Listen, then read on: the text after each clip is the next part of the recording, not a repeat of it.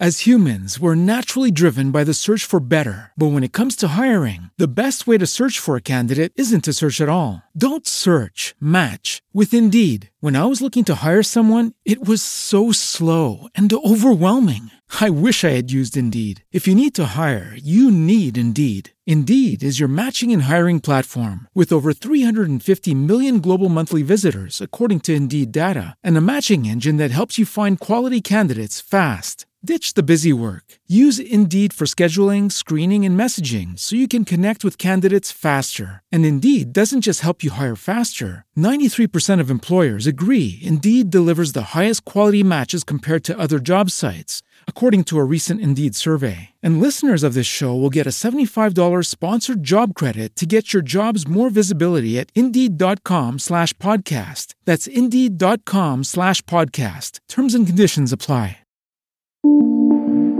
Oficina 19, en Emilcar FM, con Antonio Rentero. Saludos, bienvenidos a este podcast de Emilcar FM, donde cada semana dedicamos 10 minutos a hablar de teletrabajo. Hoy me voy a centrar en una infografía y en un artículo. La infografía se titula La evolución del empleado y el copyright corresponde a Chess Media Group posible que lo hayáis visto en, internet, pues se ha movido, yo por lo menos me ha llegado por dos o tres sitios distintos en estos últimos días. Y el artículo es del 28 de febrero, lo escribe Enrique Dans en su propia página web que aprovecho para recomendaros, enriquedance.com, y se titula Cosas que he aprendido en un año utilizando videoconferencias. Empezamos con esta infografía la evolución del empleado nos muestra cómo fue el pasado y cómo va a ser el futuro del empleado y está claro que el teletrabajo es esa balanza que hace de fiel a partir del que se inclina el pasado y el futuro. Empezamos por la jornada laboral. El empleado del pasado trabajaba de 9 a 5. Esto evidentemente es un horario americano Aquí en, España el horario en todo caso de los funcionarios y de algunos sitios donde se utiliza la jornada continua, eh, en ocasiones no es desde las 9 sino desde las 8 y más bien la hora de la salida en ocasiones es más tarde porque tenemos una pausa a mediodía.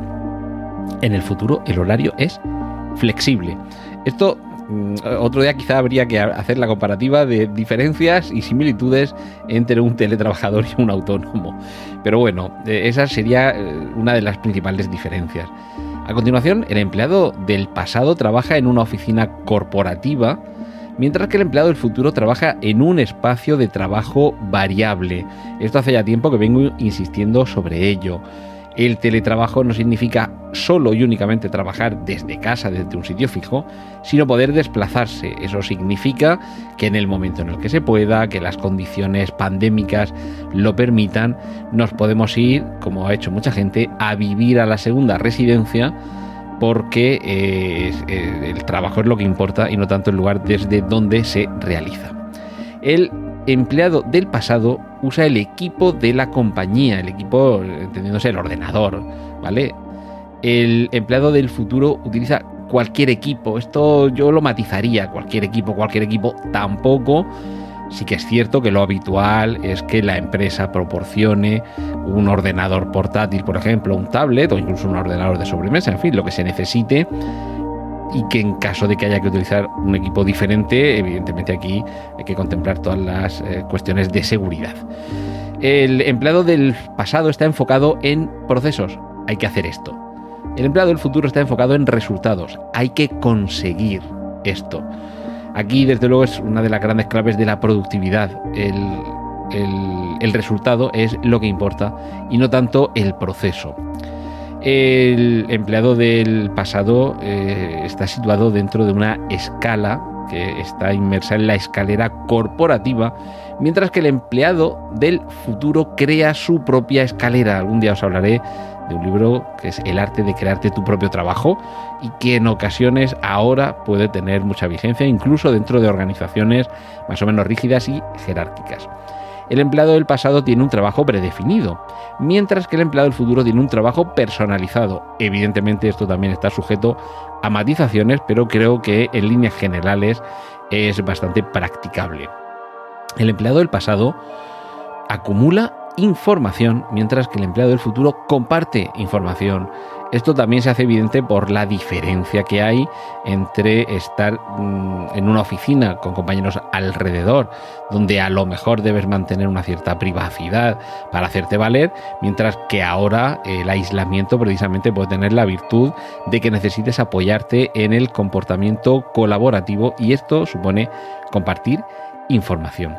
El empleado del pasado no tiene voz, mientras que el empleado del futuro es un líder potencial. Yo esto también lo pondría un poquito en cuarentena, ciertamente. Creo que esto depende bastante de la organización del puesto de trabajo, de las condiciones de cada uno, pero sí que es cierto que a lo mejor salir de la oficina permite que se puedan desarrollar esas capacidades de liderazgo potenciales. El empleado del pasado confía en el email, mientras que el empleado del futuro se apoya en tecnologías colaborativas, lo que os estaba explicando antes, y aquí tenemos las múltiples plataformas que hay para mantenernos en contacto con nuestros compañeros y compartir información. El empleado del pasado está enfocado en el conocimiento, mientras que el empleado del futuro dispone de una capacidad de adaptación y de hecho, creo que es bastante modélico, como en la mayoría de los casos y en la mayoría de las personas se ha adaptado, se ha aceptado este paso al teletrabajo. Y por último, el empleado del pasado mantiene un aprendizaje corporativo, mientras que el empleado del futuro se nutre de un aprendizaje democrático. Aquí también tiene que ver mucho, evidentemente, la política de empresa. Aquí va a haber una libertad en, la medida en la que la propia empresa la fomente y la permita. Ya digo, buscad esta infografía, la evolución del empleado, con copyright de Chess, como ajedrez en, eh, ajedrez en inglés, Chess Media Group. Y creo que es bastante interesante eh, reflexionar sobre las propuestas de esta evolución del empleado. Vamos rápidamente con este artículo que me ha llamado la atención de la página web de Enrique Dance. Cosas que he aprendido en un año utilizando videoconferencias. Voy a repasar muy someramente los principales apartados. Por ejemplo, se refiere Enrique Dance al eh, software. Para él, Zoom es literalmente, como dice en su artículo, de lejos la mejor opción. No solo sigue teniendo la mejor gestión de latencia, sino que además tiene la mejor interfaz, la que ofrece más posibilidades en una reunión de manera sencilla y minimiza la tarea de administración. A continuación, Enrique Dance elegiría Meet, después GoToMeeting, Webex y Teams por ese orden y quiere que evitemos siempre que no sea posible Skype. En cuanto a la cámara, nos pide que la virtualicemos, que independientemente del software que utilicemos eh, para, nuestro ordenador y para comunicarnos, que la virtualicemos siempre la cámara, lo que nos permite mm, configurar mejor el aspecto. Él, yo no conocía esta opción que él recomienda, MMHMM, las, las siglas, tal como suena, Madrid, Madrid, eh, hermoso Madrid, Madrid, por, por las iniciales y además nos pide que investiguemos sobre esto de virtualizar eh, la cámara que nos permite, eh, por ejemplo, los fondos virtuales, que es de lo que vamos a hablar ahora, nos permite manejarlos mejor. Dice que los fondos virtuales hacen hincapié en esto y creo que le podemos dedicar eh, en alguna semana venidera un poco más de tiempo y espacio, que no son una frivolidad, al contrario, que son una forma de proteger la privacidad. Recordad que esto ya lo he comentado anteriormente que por qué tenemos que andar enseñando la casa a aquellas personas con las que nos reunimos. A lo mejor estamos integrados dentro de una organización en la que hay confianza nuestros compañeros de trabajo, algunos de los cuales igual ya han venido a casa, ya la conocen y saben cuál es nuestro lugar de trabajo, no habría problema. Pero ¿y si las reuniones con, con, unos extraños, con alguien ajeno? ¿Y por qué tenemos que disponer siempre una estancia precisamente mm, con unos fondos neutros o con una decoración eh, agradable? En este sentido, Enrique Dans también nos recomienda comprar una pantalla croma, ya sabéis, estas pantallas verdes que permiten integrar dentro de ese fondo cualquier otra imagen y, bueno, además el consejo es mejorándolo sobre los fondos que pueden ir cambiando algunas aplicaciones, que siempre se notan unos bordes borrosos y que un croma, al fin de cuentas, es una tela verde que en internet se encuentran baratísimas, es simplemente cogerla con unas pinzas detrás y poco más. Consejos sobre iluminación, que esto nos lo, nos lo un poquito, que esto en ocasiones, y los que entienden de cine lo saben, la iluminación lo es todo. Y luego, por ejemplo, un consejo muy sencillo, que mejor que el wifi el cable, si tenemos cerca o más o menos cerca el router, mucho mejor conectar el ordenador. mediante cable que fiarnos del wifi. Igual que las cámaras, mucho mejor si es una cámara externa, una webcam o un micrófono externo al del ordenador. Todo esto, evidentemente, si queremos unas videoconferencias de gran calidad. En este sentido, nos puede ayudar tener un segundo monitor para ver nuestra propia imagen en un monitor y en otro eh, lo que estemos compartiendo sobre lo que estemos trabajando. Y nos pide que no compartamos la pantalla a la hora de hacer una presentación. También eh, nos pide que nos, racional, que nos racionemos las conferencias y que tengamos un lugar específico en casa para todo esto. Me parece que le vamos a dedicar más tiempo a este artículo paso a paso otras semanas, así que seguiremos más adelante aquí en Oficina 19. Has escuchado Oficina 19. Hay más programas disponibles entre www.emilcar.fm barra oficina 19 y puedes ponerte en contacto a través de Twitter con arroba Antonio Rentero.